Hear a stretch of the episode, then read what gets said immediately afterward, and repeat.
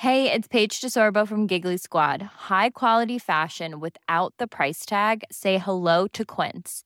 I'm snagging high-end essentials like cozy cashmere sweaters, sleek leather jackets, fine jewelry, and so much more. With Quince being 50 to 80% less than similar brands. And they partner with factories that prioritize safe, ethical, and responsible manufacturing. I love that. Luxury quality within reach. Go to quince.com slash style to get free shipping and 365 day returns on your next order. Quince.com slash style. Hi, I'm Daniel, founder of Pretty Litter. Cats and cat owners deserve better than any old-fashioned litter. That's why I teamed up with scientists and veterinarians to create Pretty Litter. Its innovative crystal formula has superior odor control and weighs up to 80% less than clay litter. Pretty Litter even monitors health by changing colors to help detect early signs of potential illness. It's the world's smartest kitty litter. Go to prettylitter.com and use code ACAST for 20% off your first order and a free cat toy. Terms and conditions apply. See site for details. Imagine the softest sheets you've ever felt. Now imagine them getting even softer over time. That's what you'll feel with Bowl and Branch's organic cotton sheets. In a recent customer survey, 96% replied that Bowl and Branch sheets get softer with every wash. Start getting your best night's sleep in these sheets that get softer and softer for years to come. Try their sheets with a 30-night guarantee. Plus, get 15% off your first order at bowlandbranch.com. Code BUTTERY. Exclusions apply. See site for details.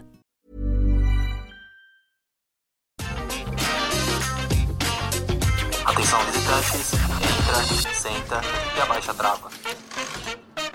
Tá começando mais uma edição do podcast Entra, Senta e a Trava, podcast da RapFan, um portal que fala tudo sobre parques de diversões, parques aquáticos, tudo que envolve esse universo. E eu sou o Fagner. Eu sou o Alisson. Eu sou o Laércio. E eu sou o Vini. E hoje a gente tem um convidado muito especial, que eu acredito que as pessoas vão ficar bem surpresas, que é o Ricardo Etches, ele é gerente global de vendas da Vekoma, uma das maiores fabricantes de montanhas russas aí ao redor do mundo.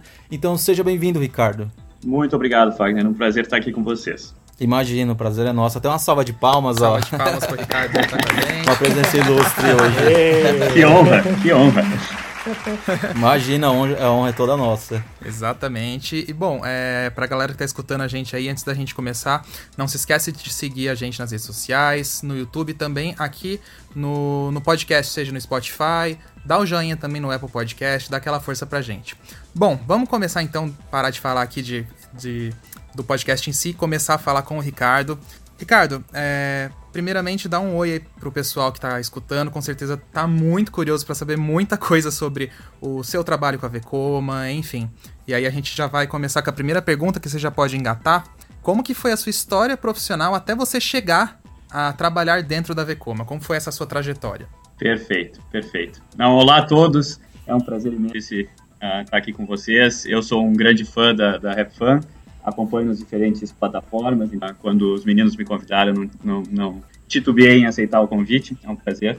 Uh, sim, na verdade eu posso, posso, passar rapidamente assim pelo, pelo, pelo enrolar da minha carreira. Uh, a, uhum. a questão de começar a traba trabalhar no setor de, de, parques e atrações uh, aconteceu por acaso, para ser bem, bem sincero. Na verdade, tudo começou com a Forec, que é uma empresa de design de projetos canadense. Então, a uhum. minha graduação, originalmente, eu sou, sou formado em Relações Internacionais e, e, e entrei nesse mundo de, de, diplomacia e de negócios internacionais através uh, do meu primeiro emprego, na verdade, que foi pelo governo de Ontário, do Canadá. Uh, então, eu comecei a trabalhar com diferentes empresas canadenses e, dentre essas empresas, surgiu a Forex, que é uma empresa que na época, obviamente, eu não conhecia. Eu fiz um trabalho com eles através do governo. Uh, e num segundo momento, eles estavam buscando uh, uma pessoa de vendas para o Brasil e América Latina e me convidaram. Me convidaram a, a, a trabalhar na empresa. E, e, isso foi já faz uh, nove anos. Então foi quando eu comecei na, na, na indústria de parques realmente. Uh, a Forec, para quem não conhece, é uma empresa que uh, desenvolve projetos de, de, parques temáticos, de parques aquáticos, de, uh, shoppings, resorts. e eles fizeram muito, é uma empresa muito bem conectada com alguns dos principais players da indústria internacional de parques, como a Universal, como a Merlin, Legoland. Uhum. Um, então, uh, foi aí que eu, que eu comecei realmente minha, minha, minha carreira nessa, nessa indústria. Uh, mais recentemente, faz três anos e meio, uh, eu me juntei à Vekoma.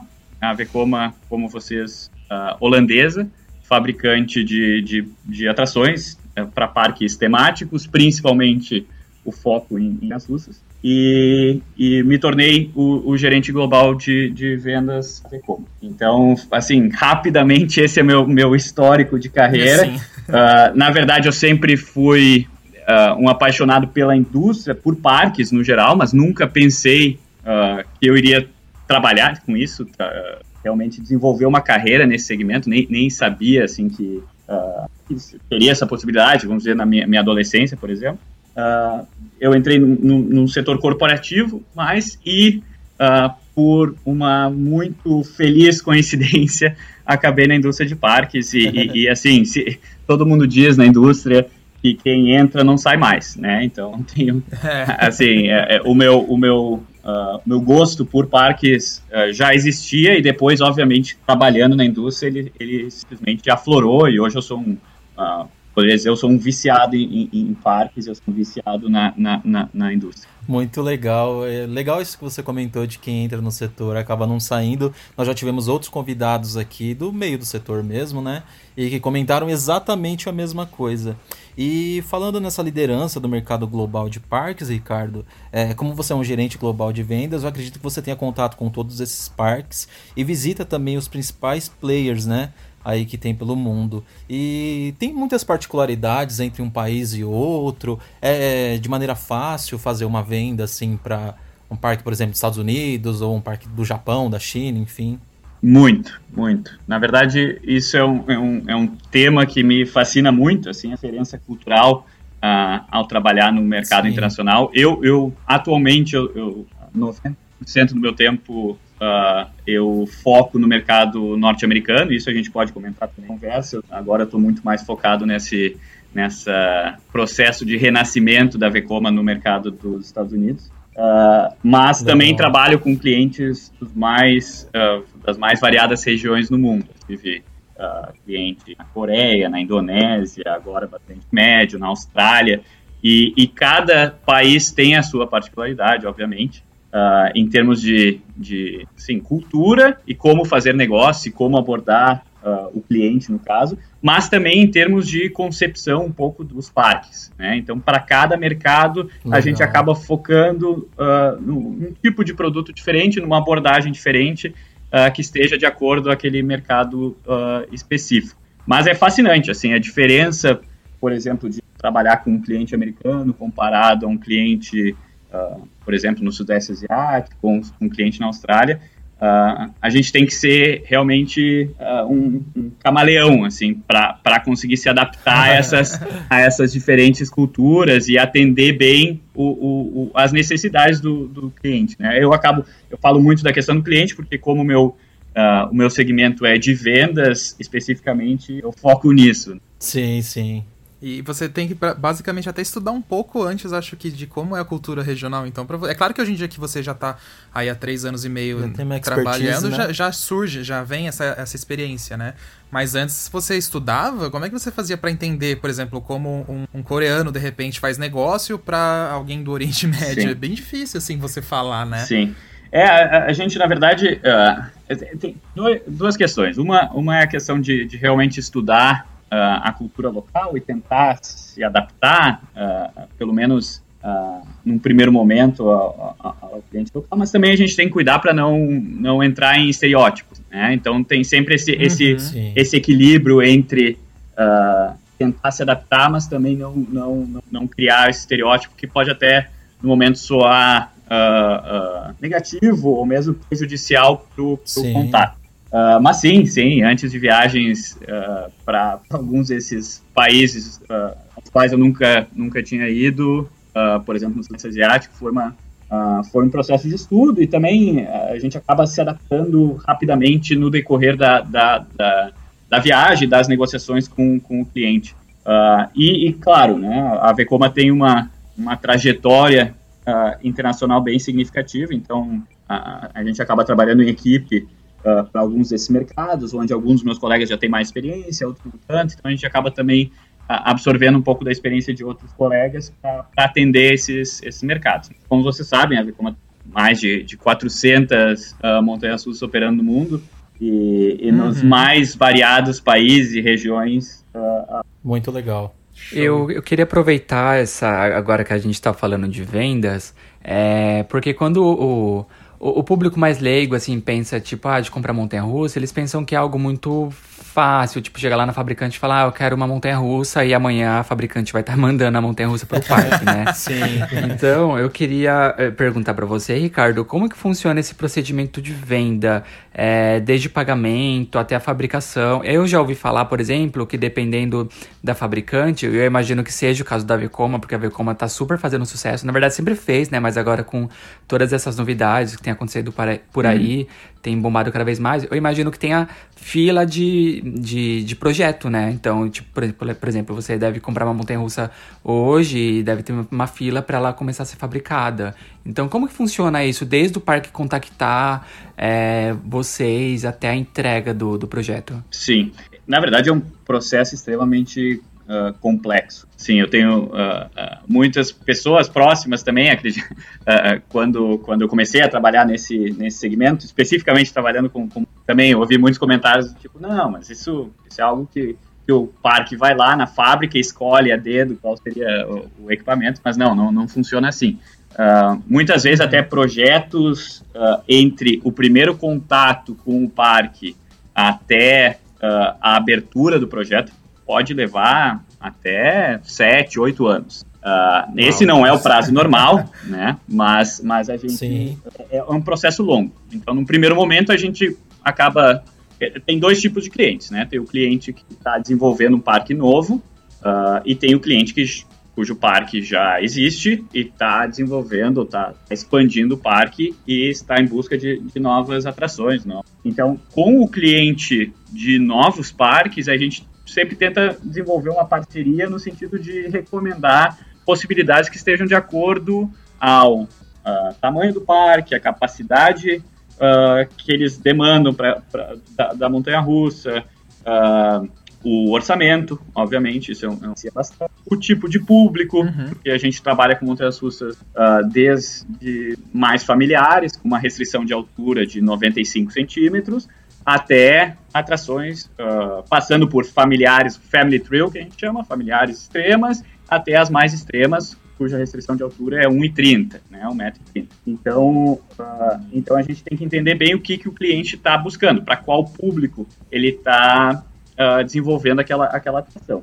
Isso também funciona para parques existentes, obviamente, mas o parque existente ele tem uma, uma característica uh, mais específica que é a questão da, da, uh, da dimensão, do, do tamanho da, da montanha-russa, no caso, e do tamanho da área disponível para a montanha-russa. Então, muitas vezes, uhum. demanda uma, uma customização muito grande, muito uh, uh, aprofundada daquele, daquele layout. Então, o processo começa com, esse, com essa interação com o cliente, para entender o que, que o cliente deseja, uh, para entender realmente as necessidades, passa posteriormente para um processo de, de, preparação de uma proposta, que em alguns casos é o que a gente chama de, de RFP, é um Request for Proposal, que o cliente manda para diferentes fabricantes uhum. e a gente acaba uh, a gente apresenta a proposta, o cliente decide. Uh, algumas vezes nós, nós apresentamos uh, uma proposta porque o cliente já decidiu pela Vcoma, outras vezes nós apresentamos uma proposta em, nesse processo de concorrência. Após isso, o cliente toma a decisão, né?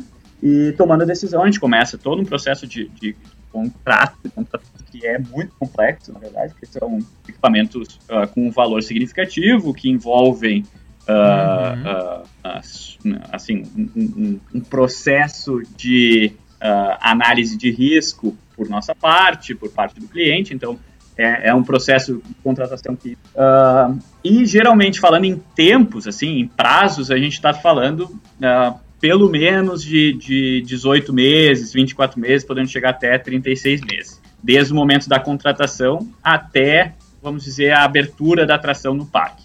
Uh, obviamente, uhum. ano passado, por toda a questão uh, infeliz da, da, da, pandemia e como isso afetou o mundo, alguns dos projetos foram atrasados, então esse cronograma ele foi estendido, mas eu diria que o prazo normal desde a contratação até a abertura seria de 18 a, a, a 36 e esse processo envolve, então, a, a, de nossa parte, a partir do momento que a gente tem uh, o contato, envolve tudo que a gente chama de, de desenho e engenharia do equipamento. E aí é, é outro ponto que, que, é, que é bacana comentar também, porque, na verdade, a construção de uma montanha-russa é prática construção de, um, de uma aeronave. Né? Envolve diferentes uhum. uh, conhecimentos, desde o conhecimento uh, mecânico, civil, eletrônico, uh, de sistemas. Então, são diferentes departamentos que trabalham na concepção e, na, e no projeto dessa montanha-russa.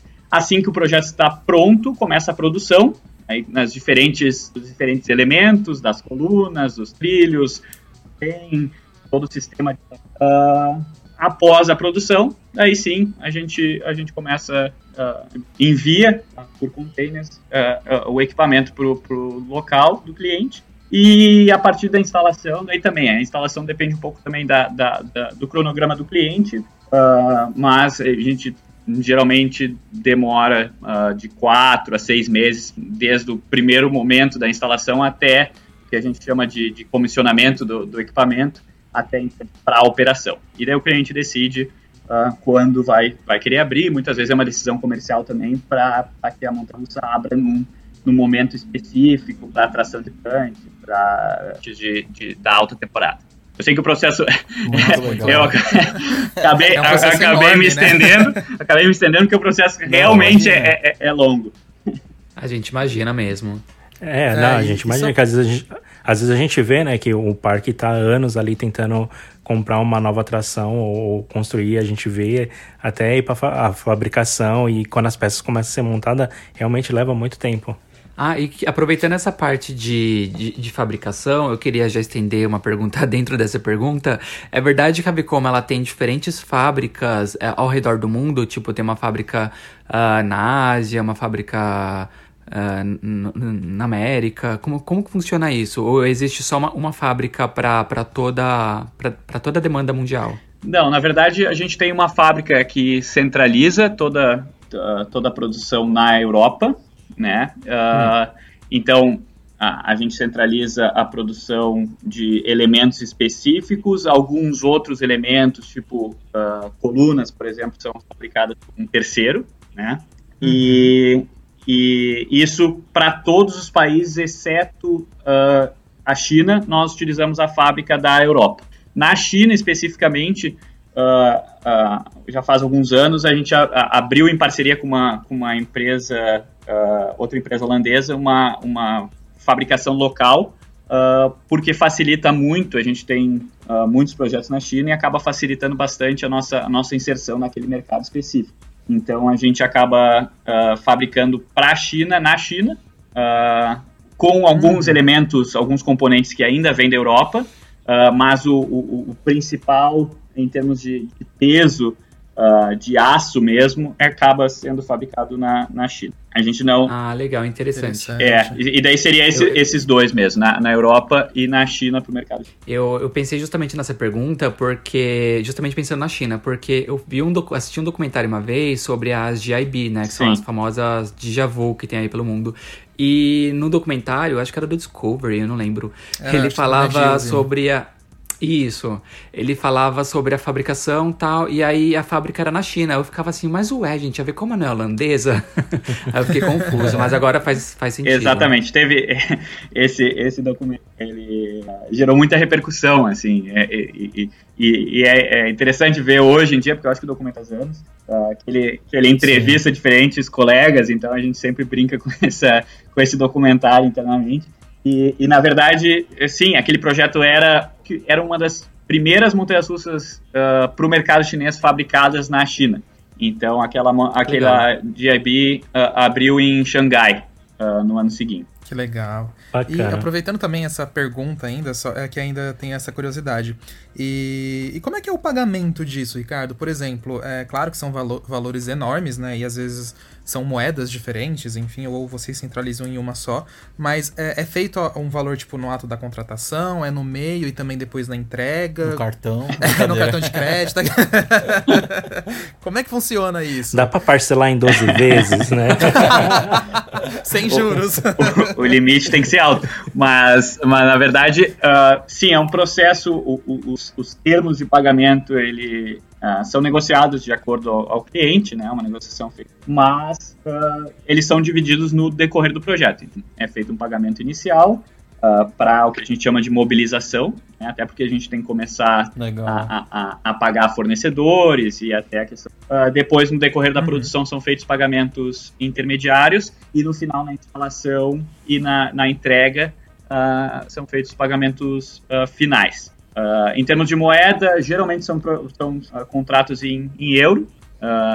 Uhum. que a uhum. gente acaba centralizando, mas também tem algumas exceções para contratos em outras, outras moedas. Legal, Perfeito. Nossa. Ok. E, e o Ricardo, por falar nisso, com relação a atrações, né? A gente também sabe que a Vekoma ela tem um leque aí de atrações que ela vende para os parques. É, é, são os mesmos processos para é, essas etapas de, de o, o parque vir fazer abrir uma concorrência para é, estudar o, uma atração que o parque quer colocar no, no parque. É o mesmo processo similar ao de Montanhas Russas ou ele é um pouco mais reduzido por ser um, uma atração assim que é uma coisa mais simples? Geralmente é um pouco mais simples, claro. É, poderia dizer que, que atualmente 99% dos nossos projetos são de montanhas russas, então a gente acaba tendo poucas atrações fora uh, do conceito. Mas a gente ainda tem algumas, uh, por exemplo, a Madhouse, que é uma, uma atração que tem em diferentes partes do uhum. mundo, uh, o Sky Shuttle, que é uma, é uma torre rotante, acho que essa é a palavra. Uh, que, que, que, na verdade é, é, é, acaba sendo uma, uma combinação de um ride com uma experiência uh, de observação. Uh, esses equipamentos eles são o que a gente chama de padrão, então eles não têm uma customização específica da questão do hardware do equipamento, ele é, ele é igual, Claro, o cliente na Madhouse, por exemplo, ele tem a total flexibilidade para trabalhar com a tematização e para trabalhar com os extras, mas o hardware ele é específico. Então, então é um processo um pouco mais simples, porque o, o equipamento já está ali uh, pronto, né? A gente só precisa fabricar. Então, o, o prazo uhum. é um uhum. pouquinho menor. E também tem as, as, as montanhas russas Uh, claro que antigamente, na década, principalmente no final da década de 80, década de 90, a, a Vekoma tinha esse, reputação de ser um, uma empresa que, que fabricava muito mais montanhas russas de standard, né, padrão, uh, principalmente pelos, pelos boomerangs e pelo, pelas SLCs. Uh, mas hoje uhum. em dia a grande maioria dos projetos são customizados, layout customizado, apesar de que tem alguns layouts que acabam funcionando tão bem em alguns parques que, que outros parques simplesmente querem, me, querem o mesmo uh, layout. Então o processo uh, de, de customização daquele do, do, layout da atração ele não é tão complexo, porque ele já está pronto. Né? Toda, toda a informação de engenharia uh, uh, toda a informação técnica já está pronta para a produção. Então, o processo também, a gente pode talvez economizar talvez meio ano de, de, do cronograma se a gente trabalhar com um layout padrão. Muito legal. Bacana. E aproveitando essa, essa que você já citou as montanhas russas standards, né? Até para o pessoal que, é, que escuta a gente às vezes não entende tanto dos termos. Quando a gente fala montanha russa standard, é como se fosse um produto, entre aspas, de prateleira. Você chega lá, o layout já está pronto. É como se fosse a SLC, quando, como o Ricardo falou, é como se fosse a Fire Rip do Beto Carreiro, a Boomerang como a gente teve no Play Center. Exatamente. São modelos é... um pouco mais compactos, né? Sim. E, e, a gente vê que a Vekoma, é, ela vende ainda esses modelos hoje. Se eu quiser, de repente, comprar uma SLC, ela ainda existe, Ricardo. Como é, isso, como é que isso funciona? A GIB, GIB eu acredito que sim, porque até que teve algumas que saíram mais recentemente, né? Mas esses projetos ainda existem? Assim, uh, a, a GIB, especificamente, ela, ela já, já saiu do nosso portfólio, a gente não, não fabrica ah, tá. mais. E a SLC, na verdade, a gente tem a nova geração de, de, da, das, das montanhas uh, suspended. Agora que a primeira, uhum. a, a, primeira versão abriu ano passado no Trips Drill, na, na Alemanha, que a gente chama Fantástica, de Suspended Thrill Coaster. Então seria a nova geração uhum. da, da SLC, uh, ah, com, com, uma nova dinâmica, uh, um novo tipo de trem. Então é, é, é, é, foi, foi feito um, um upgrade total do, do equipamento. Uh, então a SLC também não, não fabricamos mais. Mas sim, uh, por exemplo, nós, nós temos atualmente um, um modelo que é muito, muito bem sucedido, que é a Suspended Family Coaster, por exemplo, que você tem no, uma das primeiras dessa nova geração foi a do Fun Spot em Orlando. há, poucos, há poucos anos, em 2019, a gente abriu uma Suspended Family Coaster no Dollywood, que era um modelo padrão que, que nós desenvolvemos no primeiro momento para um parque na Dinamarca e depois foi utilizado para o Dollywood. Agora a gente está construindo uma nova SFC uh, em Nova York, Coney Island. Então esse é um modelo uhum. muito uh, de muito sucesso e que também a gente pode utilizar esse mesmo layout, desde que, claro, o, o, o parque tenha espaço exatamente para aquele, uh, aquele equipamento. Senão, como eu disse antes, a gente tem que fazer uma customização do trajeto da, dos tri, do, do trilho. Uhum. Não, muito interessante isso que você falou. E vai lá. É, e atualmente, o Ricardo, a gente viu que a Vekoma foi adquirida pela americana SS, né? E a gente queria saber se isso mudou os procedimentos dentro da empresa, a liberdade de criação que vocês já tinham, a equipe, ou se continua, tipo, normalmente essa junção das duas empresas? Na verdade, uh, nós fomos adquiridos pela Sansei, Sansei Technologies, que é uma empresa japonesa que, que é a dona da SNS. Então, ah, esse, esse, é, então nós fazemos parte do mesmo grupo da SNS uh, agora. Então nossos uh, shareholders são, são os mesmos. Uh, não mudou, na verdade. as duas empresas têm, têm estratégias diferentes uh, em termos de marketing, de venda, temos até de, de produto. Então a gente acaba tendo uma, uma atuação até o momento uh, mais independente uma da outra, apesar de que, claro, já tem uma colaboração em termos de projetos, em termos de buscar essas sinergias, já que fazemos parte do mesmo grupo agora. Uh, mas, uh, mas até o momento não mudou muito. Claro, no, no, no, no, médio e longo prazo, a tendência é que, que haja mais uma, uma fusão entre as nossas. É, entre, uh, até Sim. a SNS tem, tem, tem, equipamentos muito, muito interessantes, a 4D Spin, uhum. por exemplo, é um equipamento muito, muito bem sucedido. Uh, então, uh, a tendência é que no futuro a gente possa integrar mais. Mas até agora, a, a, a Sansei uh, adquiriu a Vekoma em 2018, faz três anos. até agora não, não, teve assim, não teve muitas mudanças para nós, obviamente, com novos donos agora, Uh, é um pouco diferente os processos internos, mas não como a gente uh, se apresenta para o mercado, no caso. Legal, legal. Uh, Ricardo, eu tenho uma dúvida falando. Desculpa, Alisson. Falando sobre. Não, não, pode ir, pode ir. Sobre compra e venda de, de empresas, uhum. enfim. É porque, assim, eu, eu, eu, não sou uma enciclopédia de parques que nem são os meninos, né? O Alisson Fagner. Então, às vezes, o é quando. O Alisson é mais. Nossa, o Alisson é uma enciclopédia pura. E às vezes, assim, quando eu tô num parque, eu vejo uma, uma montanha russa com aquele trilho padrão da Vekoma mais antigo, uhum. sabe? É, que geralmente tinha nas looping coasters, corkscrew e tudo mais. É, eu olho assim e falo, nossa, uma Vekoma. Aí alguém olha assim para mim e fala, não, é uma Arrow. Aí eu, tipo, não, mas como que é uma Arrow? Aí, tipo, eu não sei se é Arrow, não sei se é Vekoma, eu tenho que ficar olhando na internet. Uhum. Eu sempre fico muito perdido. é, você che é, chegaram a contar pra você, porque claro que isso não era da época que você trabalhava na Vekoma, né? Isso é de, sei lá, acho que de 20 anos atrás. Mas Sim. como que aconteceu, assim, essa, essa união, assim, essa, essa é, não sei se foi meio que compartilhamento de projetos da, da Arrow com a Vekoma de anos atrás. Você sabe como que funcionou isso, assim? E se tem alguma forma fácil de identificar quando é uma Arrow e quando é uma Vekoma? Uh, assim, claro, obviamente foi, foi muito antes do meu tempo. Eu acho que já faz talvez Sim. mais de 20 anos. Acho que já faz 30 anos uh, do, da, ah, dessa uau. parceria.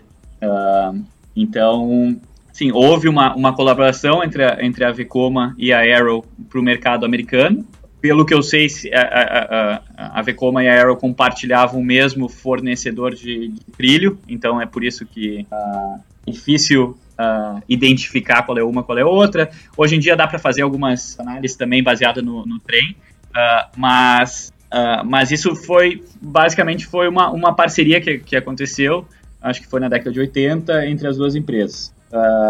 na verdade, a Vekoma passou por diferentes transições, diferentes donos, né, no caso. Então, quando eu entrei na Vekoma, uh, na verdade, em 2000, 2017, era, era o dono uh, que adquiriu a Vekoma no início dos anos 2000. Então, nem, nem essa, essa geração da Vekoma participou daquele processo com a Arrow. são poucas as pessoas Sim. hoje em dia na Vekoma que, que tiveram uh, aquele envolvimento de, de 30, 35 anos atrás, assim, até porque uh, uh, a, a Vekoma mudou bastante desde, desde lá.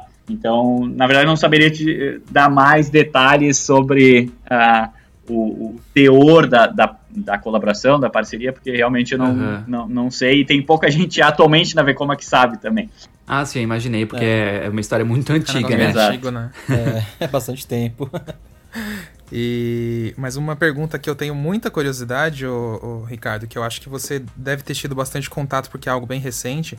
A gente brinca assim entre nós fãs de parque, é, entusiastas, enfim, até com os nossos seguidores, que o Energylandia lá no Polônia, ele literalmente virou o Planet Coaster, o roller coaster dos parques, porque é todo ano duas, três montanhas russas, parece que tem alguém brincando ali. Um jogo virtual, né? é um jogo virtual de instalar novas atrações, né?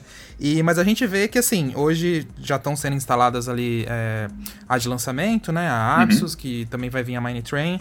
É, e já são praticamente assim, das 18 montanhas russas que tem num parque, praticamente metade são da Vekoma, Sim. né?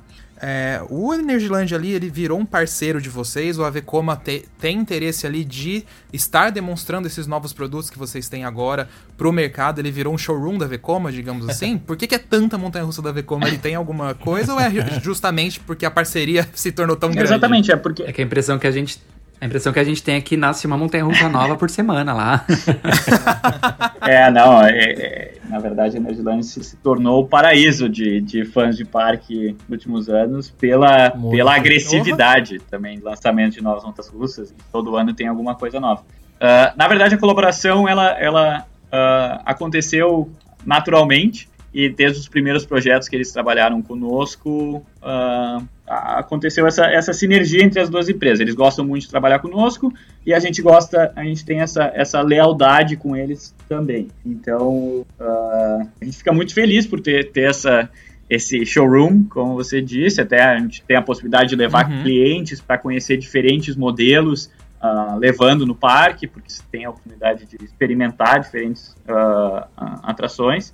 E, e a gente torce muito pelo parque também. É um parque que vem, vem crescendo significativamente nos últimos anos. Uh, o objetivo é expandir o turismo naquela área do, do sul da Polônia. Uh, e eles vêm fazendo isso com bastante sucesso. Torce bastante pelo futuro do parque.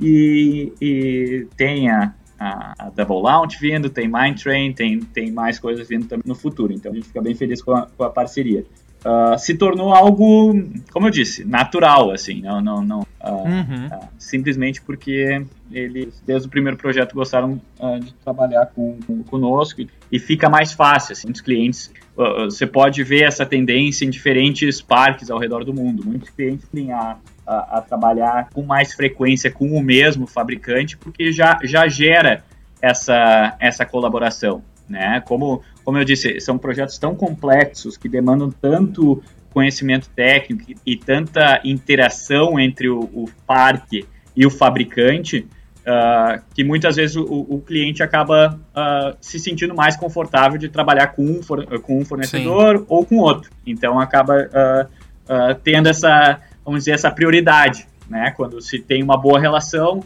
o cliente tende a dar essa, essa prioridade para o fabricante X ou Y. Uhum. Ah, muito, muito legal. legal. A gente fica babando para conhecer logo o Energyland, que não tivemos tempo de ir. não, me, me, me avisem, me avisem, porque a gente pode, pode tentar pode fazer uma, uma visita VIP lá para vocês. Ah, Opa, por favor. Com certeza. Laércio, você tem alguma pergunta para o Ricardo? Tá, é, eu tenho, tem muitos seguidores aqui, o Ricardo, que sonham em trabalhar no setor de parques e, e de fabricantes. Uh, qual a dica que você dá para essas pessoas que querem seguir esse mercado, né? Ou de repente, qual curso fazer para chegar lá? Eu vi que você citou no começo aí que você é, começou alguma coisa relacionada ao Ontário, Toronto. Uh, eu e o Vini aqui, se você não sei, o pessoal que não sabe, a gente mora aqui em Ontário, em Toronto. Eu também eu fiquei legal e fiquei empolgado também com essa informação. Eu sei que não foi bem específico de parque, né? Que você começou a trabalhar em Ontário, mas meio que foi um caminho ali, uma porta que se abriu para você é, ir pro lado do, dos parques de diversões, né?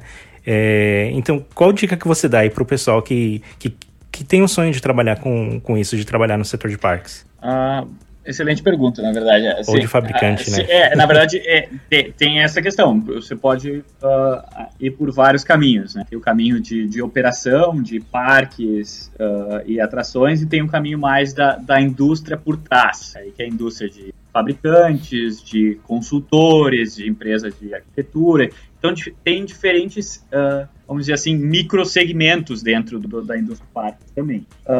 a dica que eu dou, assim, primeiramente, uh, sobre cursos específicos, claro, uh, a, a, tendência na questão de fabricantes, principalmente, é que tenha mais oportunidades para o pessoal, por exemplo, da, da engenharia, uh, para o pessoal mais técnico. No meu caso, como trabalho na área de vendas, uh, foi mais uh, voltado para a questão corporativa, questão executiva, no caso. mas, como é uma, é uma indústria extremamente globalizada, eu acho que, que a questão do inglês ela é, ela é muito importante, né? Porque, sim, apesar de ser uma empresa, para vocês terem uma ideia de como, como uh, quão internacionalizada é a nossa empresa, por exemplo. É uma empresa uh, com base na Holanda, com funcionários de diferentes partes do mundo, cujos acionistas são japoneses, então a gente responde para o Japão. Uh, a gente tem uma parceria agora com uma empresa americana e a gente vende projetos ou vende uh, equipamentos para diferentes para mais de 50 países no mundo. Então é, é, é, uma, é, é, é, uma indústria muito globalizada e até uh, a questão da, por exemplo, da IAPA, que é a Feira Internacional de Parques em Orlando, você, você sente isso, assim, apesar de que muita gente uh, tem essa ideia de que, que a indústria de parques é muito centralizada nos Estados Unidos, uh, de 20 anos para cá, esse cenário mudou bastante, principalmente com a, o surgimento da Ásia muito forte nesse, nesse segmento. Né? Então, eu, eu, eu, diria assim, uh, o foco e proatividade, com certeza, seriam importantes até para buscar, para ir atrás e, e, conversar com, talvez, uh, pessoas do, do segmento e conversar com... Uh, e tentar a sorte também com empresas do, do segmento.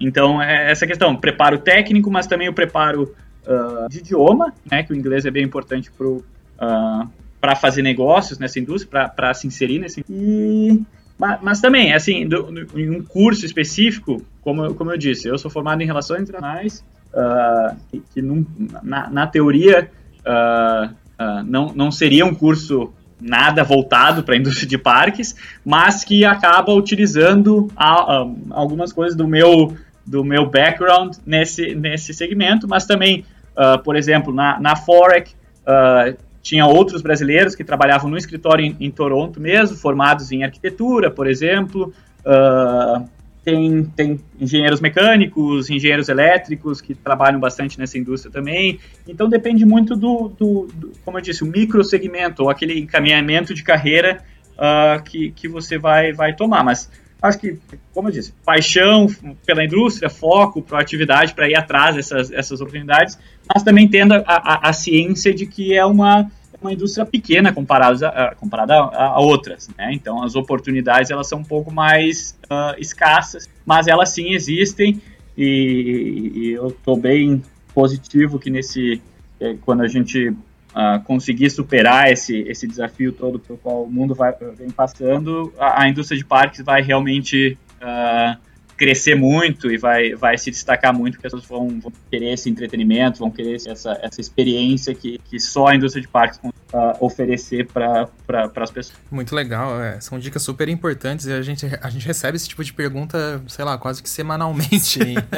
Muitos fãs. É, é, porque é uma indústria que encanta demais, né, Exatamente. né, Ricardo? A gente imagina que você trabalhando com isso. E até uma curiosidade que eu tenho, assim, óbvio que se for para deixar aqui, eu vou te fazer um milhão de perguntas. Mas, Fique à vontade. Mais uma que eu tenho. você já acompanhou alguma fabricação? Assim, você já viu? Claro que assim, você não acompanha totalmente o processo, porque é um processo muito grande, né? Não é um negócio que você começa hoje e termina amanhã. Mas você já foi em algum momento na fábrica da Vekoma que você, sei lá, fechou um projeto há oito meses atrás, aí você foi lá fazer algum serviço e acabou acompanhando alguma coisa? Uma visita técnica? É, você viu alguma coisa? Como é que é essa sua interação aí? Sim, sim, sim, já, já algumas vezes. Sempre quando eu, eu visito uh, o nosso escritório, a nossa fábrica, uh, eu faço o tour pelo, pelo chão de fábrica mesmo para ver uh, os projetos que estão acontecendo. Uh, e é um, é, como eu disse, é um, é um, é um processo fascinante, assim, é, é são diferentes linhas de conhecimento integradas para fazer com que ele, aquele equipamento funcione e funcione de uma maneira segura, né? E funcione no longo prazo também, isso, é, isso é importante. Eu acho que a, as, as montanhas mais antigas que nós temos em operação no mundo são de 70, 1979. Já naquele momento as montanhas russas já eram de, de, eh, de, longa durabilidade. Hoje em dia, então, a gente provavelmente montanhas russas que estão sendo fabricadas nesse momento, uh, se forem bem cuidadas, daqui 100 anos vão estar em operação ainda. Então, sim. Então é um, é um processo fascinante, realmente, a, a fábrica e, e, conversar com os diferentes departamentos, né? Porque a gente faz essa, no meu caso, eu faço essa centralização no contato com o cliente e dentro da empresa eu acabo uh, interagindo com esses diferentes departamentos que, que são necessários, são as diferentes peças que fazem o todo. Então, tratar com, o, com o departamento de, de, sistemas, tratar com, com o departamento de engenharia, com o departamento de desenvolvimento de veículos, por exemplo, específicos. A gente vem focando nos últimos, uhum. últimos anos para uh, realmente apresentar novas, novos tipos de experiência. Né? não somente aquela experiência tradicional sentada na montanha russa, mas, mas outros tipos de veículos. Então, esse, essa interação é muito, uh, muito interessante. Legal. E, bom, vocês têm algumas perguntas aí, Lárcio e Vini? Eu posso. Tenho, tenho mais duas aqui ainda que eu tenho curiosidade que eu não posso deixar de perguntar. Mas. Uh, eu, queria, eu queria aproveitar essa parte de projeto ainda. Eu queria fazer uma pergunta. É, de qual projeto, de qual montanha russa que você já negociou que você tem aquele carinho especial ali que você olha assim e fala: Nossa, eu ajudei a negociar essa montanha russa, eu ajudei a fechar essa venda, eu acompanhei esse projeto e ah, eu gosto muito dessa atração. Tem alguma, alguma montanha russa que você tem esse carinho especial? Eu, eu acabo uh, criando uma conexão emocional com outros projetos, na verdade. Mas, mas assim, como eu, como eu comecei na Vecoma há, há, há três anos e meio, uh, muitos projetos. Uh, nos quais eu venho participando estão ainda nesse, nessa etapa de, de, projeto ou de fabricação nesse momento. Uma é. especificamente que eu tenho um, um, um, carinho muito especial é a, a Phoenix, que a gente está gente está instalando agora nesse momento uh, em Nova York, no Dino's uh, Wonder uhum. Wheel. E porque essa realmente uh, eu, eu, participei de, desde a da, da conceitualização do projeto até agora a questão da, da, instalação, então eu participei de todas as etapas. Então é uma, é uma que eu tenho um, um, uma conexão muito, muito forte, assim, emocional. Mas a gente acaba criando, né, não só nos projetos que eu estou envolvido diretamente, mas todos os projetos da Vcoma a gente acaba criando esse, esse, esse carinho especial, a gente veste bastante a camisa da empresa uh, e tem bastante orgulho desse, porque ao ter o, o, ao saber exatamente e vivenciar tudo que envolve a, a, o desenvolvimento de, um, de, um, de uma montanha russa ou de uma atração como essa, a gente acaba naturalmente criando esse, esse carinho, porque a gente vê uh, a quantidade de esforços, de trabalho, de, de tempo, uh, de conhecimento que são uh, incorporados naquele, naquele equipamento. Assim, o visitante do parque não tem essa noção exata assim, uhum. de tudo que, que acontece por trás daquele. E, e não só assim por trás por parte do fabricante, mas também por parte do parque, né? O parque uh, fa faz um esforço financeiro de investir numa nova atração, faz um esforço uh, uh, pessoal, né? Geralmente uma equipe que, que do, de um parque, por exemplo, que, que se envolve num projeto desse é uma equipe de 20, 30, 40 pessoas. Né? Então, tem toda uma equipe, tanto por parte do fabricante quanto do parque, envolvido num projeto como esse. Então, uh, todo novo lançamento e toda nova atração, toda nova montanha-russa que abre, a gente fica muito feliz e, e, e orgulhoso. Muito legal. Sim, muito bacana. E, ô, Ricardo, geralmente aqui as pessoas elas acreditam que se a Fecoma montar uma fábrica no Brasil, por exemplo, e que os preços das montanhas russas vão ficar super acessível para todos os parques da América do Sul, no Brasil em geral. E isso é, um, é uma verdade ou é um mito? É um mito, é um mito. Uh, já, já foi feita essa análise no passado uh, de custos de produção e, e, o Brasil, infelizmente, não é um país barato de, de, uh, de fabricação. Uhum. Claro, foi feito na base com base em outro tipo de câmbio da época, Claro, agora a gente teria que revisar esses números, uh, mas não, a diferença não seria tão significativa quanto se imagina.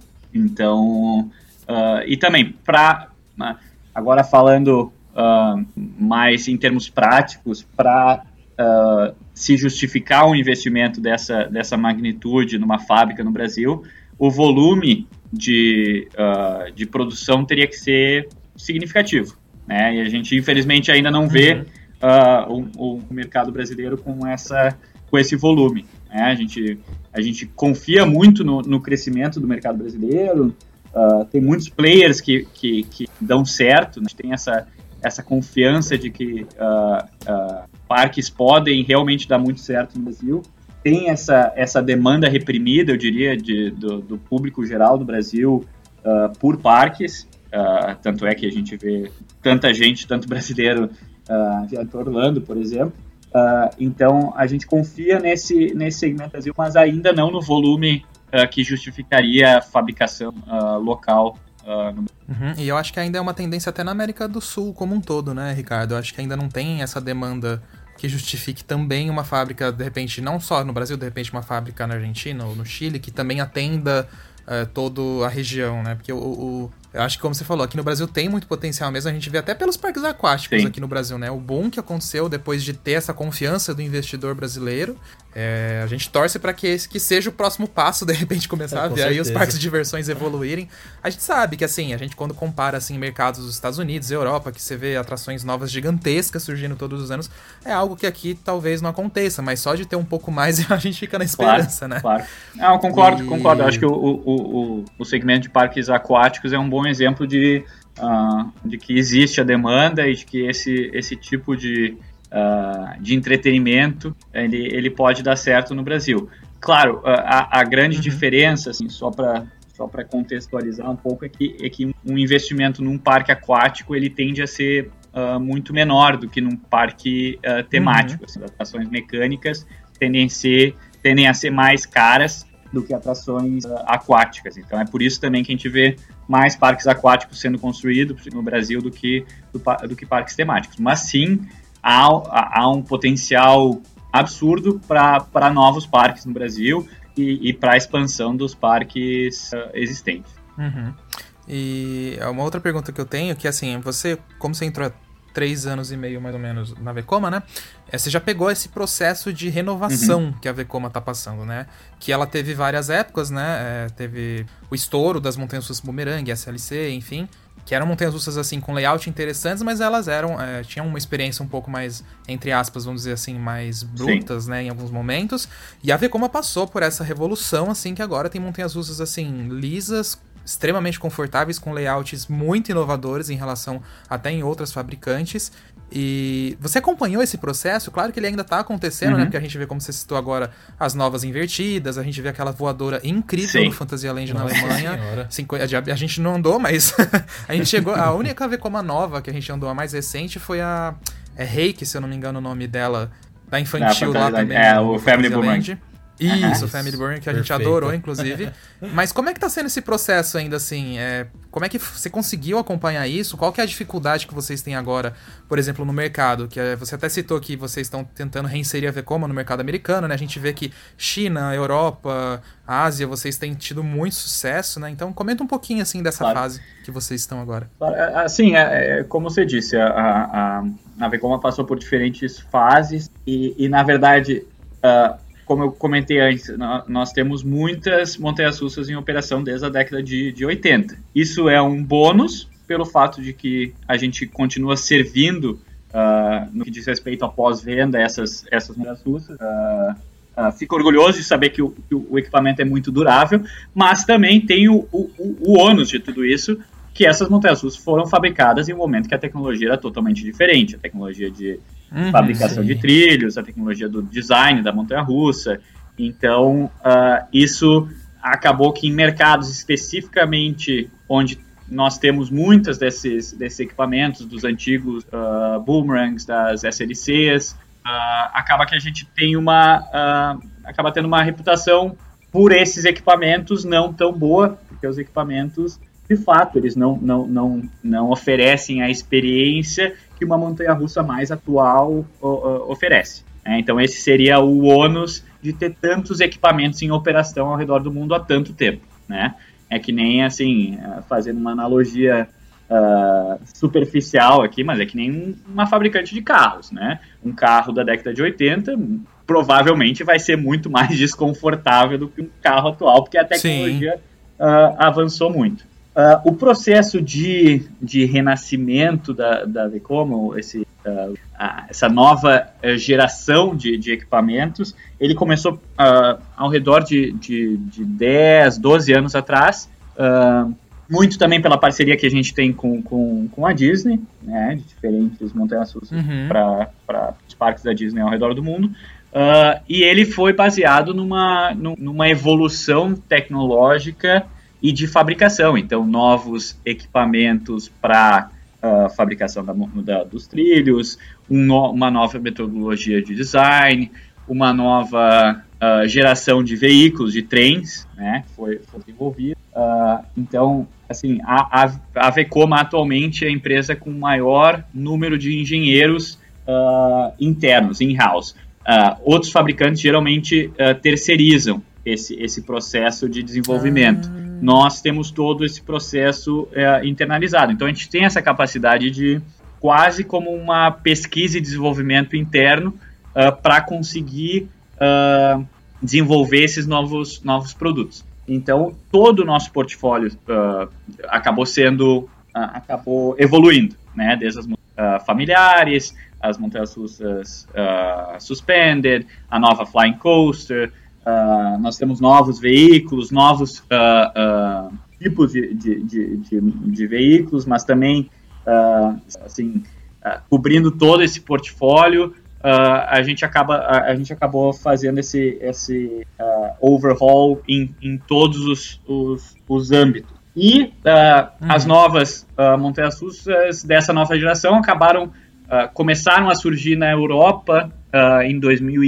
2016 com a Leg Coaster no é, Legende. Falar, era a primeira que me é, veio na cabeça é, também. É, Realmente. É, é, e, e, que, e, que, acaba sendo um, um, caso muito interessante, né? Que é uma montanha-russa num parque uh, de menor uh, dimensão na, na Polônia, mas que atrai uh, fãs de montanha-russa de todo mundo, que vão especificamente para aquela região para testar, para ter a oportunidade de, de, de testar essa montanha-russa. Então, essa foi um dos primeiros produtos e desde lá a gente vem desenvolvendo Uh, muitos outros que já alguns já muitos já em operação e outros ainda que a gente está uh, uh, uh, fabricando para aberturas nos próximos dois ou três anos então foi, uhum. foi um processo gradual de, de evolução mas que envolveu diferentes departamentos da empresa e diferentes componentes que fizeram com que, que realmente a, a, a experiência uh, de 10 anos para cá vem sendo muito. Uh, a gente vem tendo uma, uma um, feedback tanto dos, dos clientes como do público em geral muito significativo, que o nosso uh, tenha tido esse boom de, de vendas e de novos projetos. Uhum. Fantástico. E, menino, você tem algumas, alguma outra pergunta mais pro Ricardo? Não, a, única coisa que, eu, que eu, você tava falando de montanhas russas, eu lembrei, né, das, que tem a SLC aqui no, no Canada's uhum. Wonderland, aqui em, em em Ontário. E, e o pessoal já me falou que a troca do, do, do carrinho do, da SLC lá do Beto Carreiro já deixou a montanha russa muito mais confortável, né? E, e, eu às vezes me sinto um pouco desconfortável na SLC aqui do, do Canada's Wonderland. E eu fico querendo sugerir pro parque, pelo amor de Deus, troque esses carros. Mas eu, eu acredito também que tem toda a questão né, de, de fabricação, talvez o modelo também não seja compatível com o carro. Tem, tem isso, né? O fabricante também não consegue chegar pro parque e sugerir atualizações, mas o parque que também tem que aceitar, tem, tem que haver toda essa negociação, sem, correto? Sem dúvida, sem dúvida. Não, nós, uh, obviamente, nós uh, já, já sugerimos, né, o, todos os operadores de, de uh, Suspended Looping Coasters uh, têm essa possibilidade de fazer esse, esse upgrade da, da, da montanha-russa, mas vai, claro, de uma decisão do parque em termos de, de, de investimento, não são Uh, não são processos uh, baratos, então o parque tem que despender uh, um, um, orçamento específico para conseguir fazer esse. mas sim, sim, a, da, a especificamente do, do Canada's Wonderland, uh, poderia estar tá, tá nessa lista de, de possíveis uh, uh, upgrades que a gente pode fazer nesse, nesse futuro próximo. Maravilha. Muito bom. Maravilha. Então é isso, Ricardo. A gente queria agradecer a sua presença, sua gentileza de aceitar o nosso convite. A gente está muito feliz pela entrevista, rendeu muito, várias curiosidades que não só a gente tinha, Sim. mas que vários entusiastas, fãs de parques que acompanham o nosso trabalho também tinha. Eu tenho certeza que vai ser sanado nessa entrevista aqui de hoje. Com certeza. claro que se a gente for ficar conversando aqui do jeito que a gente é, vai até amanhã. Ah, sim. Nossa, Porque de curiosidade, assim, de parques é pro resto Não da vida. falta. Você senta, assim, Não. numa mesa e vai conversar. Nossa, esquece. Três anos falando. É, eu Vai achei embora, até né? que vocês iam fazer Mas- a pergunta do, do quais são as minhas montanhas russas favoritas, pra ver se a- Eu, eu ia falar isso verdade. agora. pra ver, Juro por pra- Deus, eu ia pra- falar isso pra agora. ver se eu ia comentar sobre, sobre alguma montanha russa. É. Sim. Então já solta aí, qual é a Eu sua ia- favorita? É, eu- antes de encerrar, então, por favor, você É. tem que falar. E eu não sei se você. Você conta quantas montanhas você, você já andou ou não? Você não é nesse nível de nerdice, vamos dizer assim. Conto, conto, Alisson. Eu tenho o, o, o Coaster Ah. Count. Aê. Olha só. Atualizar, eu tô ao redor de 200, então eu não sou, não tô naquele, naquele ah, leque, Não, mas tá um leque de, de, de entusiastas que tem quase 500, 1000, já, já ouvi falar de 1200, ah, mas... Meu Deus. Sei, sei, mas eu tô... O número tá, tá subindo, Tá no caminho. cara, tá subindo rápido. Ah, Que legal. não, na verdade eu tenho, E qual que é a sua eu preferida, tenho então? uma série de favoritos. Eu, eu, eu Aham. gosto muito de montanhas extremas. ah, e, Tá. e nesse caso, assim, eu diria que a, que a Lake Coaster ah, é, é, tá, tá no topo da minha. ah, porque a, a força G ah, da montanha da Lake Coaster é, é algo fora do comum. Para quem gosta de, de, de força G, quem gosta de, de airtime, quem gosta de, de intensidade, é perfeita. Já ouvi várias histórias até de, de, de pessoas que não conseguem ir mais de uma vez porque realmente é intensa. Então, ah, de extrema seria essa, e, e- mas eu também gosto muito da linha mais, mais familiar e principalmente da Disney. Ah, uma que não é muito ah, falada, principalmente no Ocidente, é a Big Grizzly Coaster na, na Disney de Hong Kong, que é um Mine Train com lançamento. Ah, e Uhum. é, é a minha favorita. Eu gosto muito do Tron, que, que ah, está abrindo uma nova, ah, uma nova versão em Orlando. Ah, mas ainda a Big Grizzly eu acho que é a minha, minha favorita. Falam muito dessa montanha russa mesmo. Eu tenho muita curiosidade de ir lá pra Hong Kong só pra conhecer essa montanha russa. Iremos, iremos. Se Deus vale quiser, muito a iremos. pena. E, e aí eu tenho só a última pergunta também, mas agora é do seu gosto pessoal também. É, E qual outra fabricante assim que você admira? Porque assim, hoje em dia a gente vê como a concorrência também Você quer que aumentou. ele seja demitido Ah, mesmo. essa... ah, a gente tem que perguntar aqui, mas é que assim, a concorrência de montanhas russas ela aumentou muito, né? Antigamente, assim, eu lembro que de uns 15 anos atrás, quando eu tava na minha adolescência, eu lembro que as que mais a gente ouvia falar realmente era, por exemplo, a BM, a Inta, minha própria Vekoma, mas hoje em dia a gente vê muito, muita coisa da Mack Rides, muita coisa da Premier Rides, muita coisa é, da Maurer. Então, assim, você vê que a- a- abriu o leque também e aumentou essa concorrência.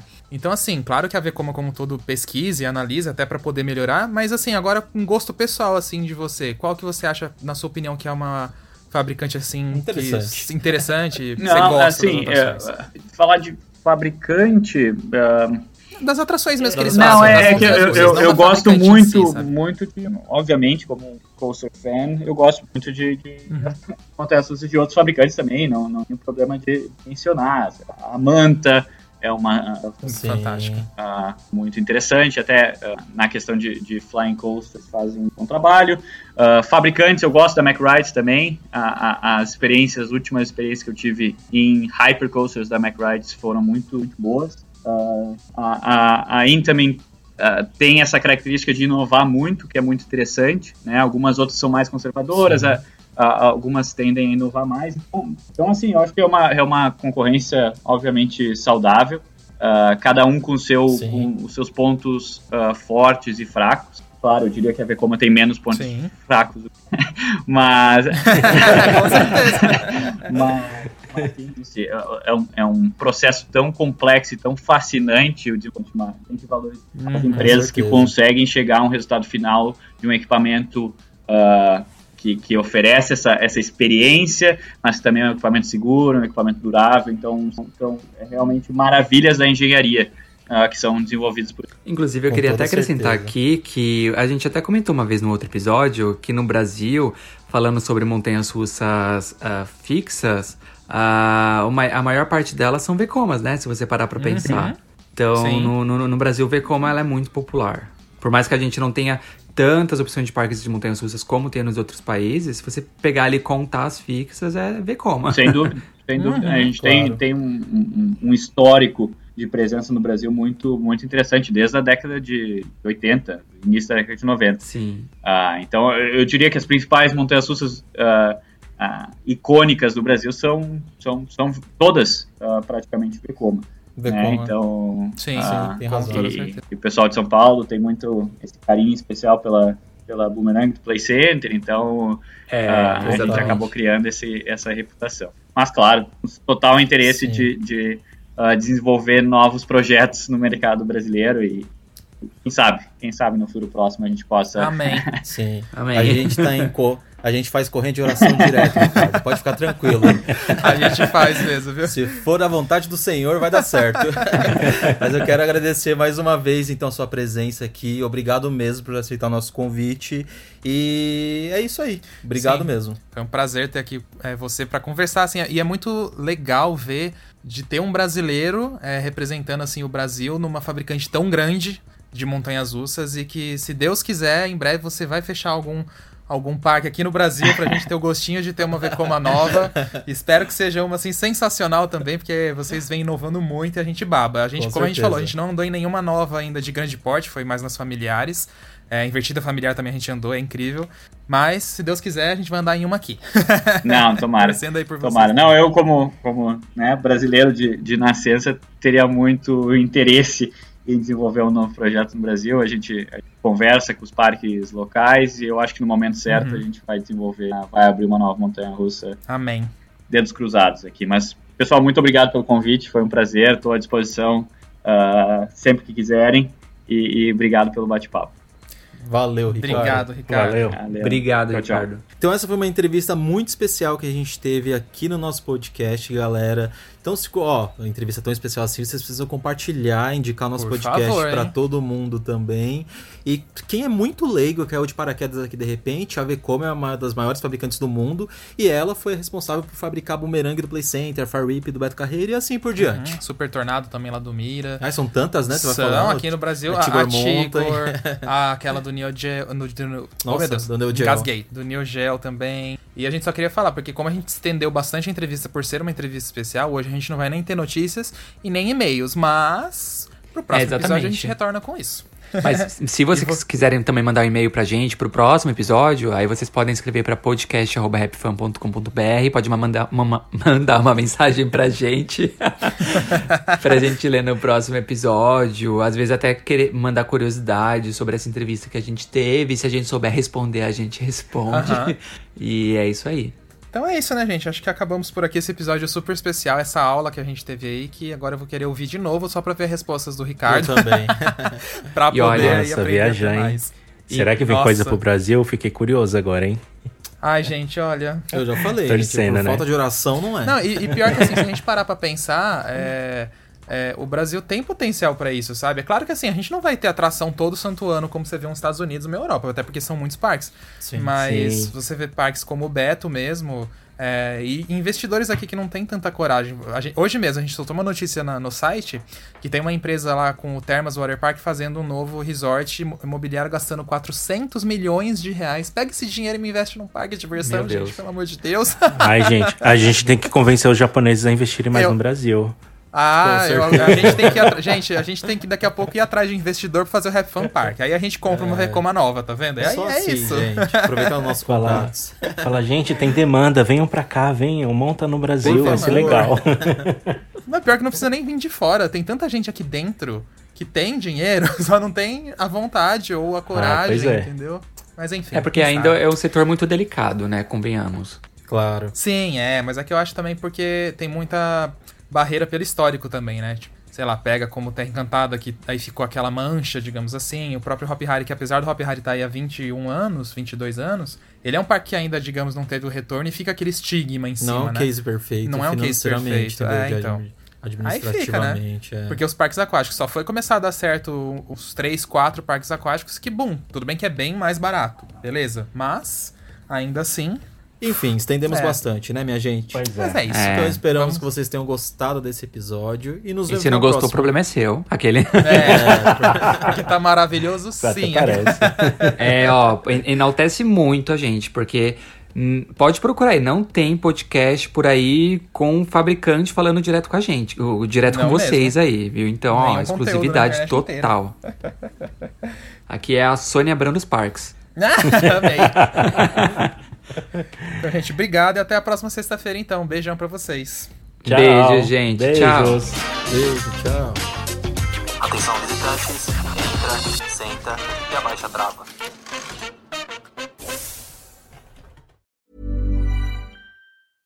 Imagine the softest sheets you've ever felt. Now imagine them getting even softer over time. That's what you'll feel with Bowl and Branch's organic cotton sheets. In a recent customer survey, 96% replied that Bowl and Branch sheets get softer with every wash. Start getting your best night's sleep in these sheets that get softer and softer for years to come. Try their sheets with a 30-night guarantee. Plus, get 15% off your first order at bowlandbranch.com. Code BUTTERY. Exclusions apply. See site for details.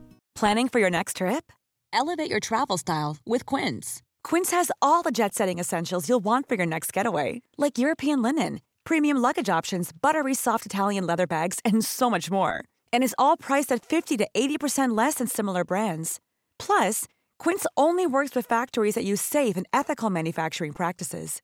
Pack your bags with high-quality essentials you'll be wearing for vacations to come with Quince. Go to quince.com slash pack for free shipping and 365-day returns. Hi, I'm Daniel, founder of Pretty Litter. Did you know cats tend to hide symptoms of sickness and pain? I learned this the hard way after losing my cat, Gingy. So I created Pretty Litter, a health monitoring litter that helps detect early signs of illness by changing colors, saving you money and potentially your cat's life. Pretty Litter is veterinarian developed, and it's the easiest way to keep tabs on your fur baby's health right at home. Go to prettylitter.com and use code ACAST for 20% off your first order and a free cat toy. Terms and conditions apply. See site for details.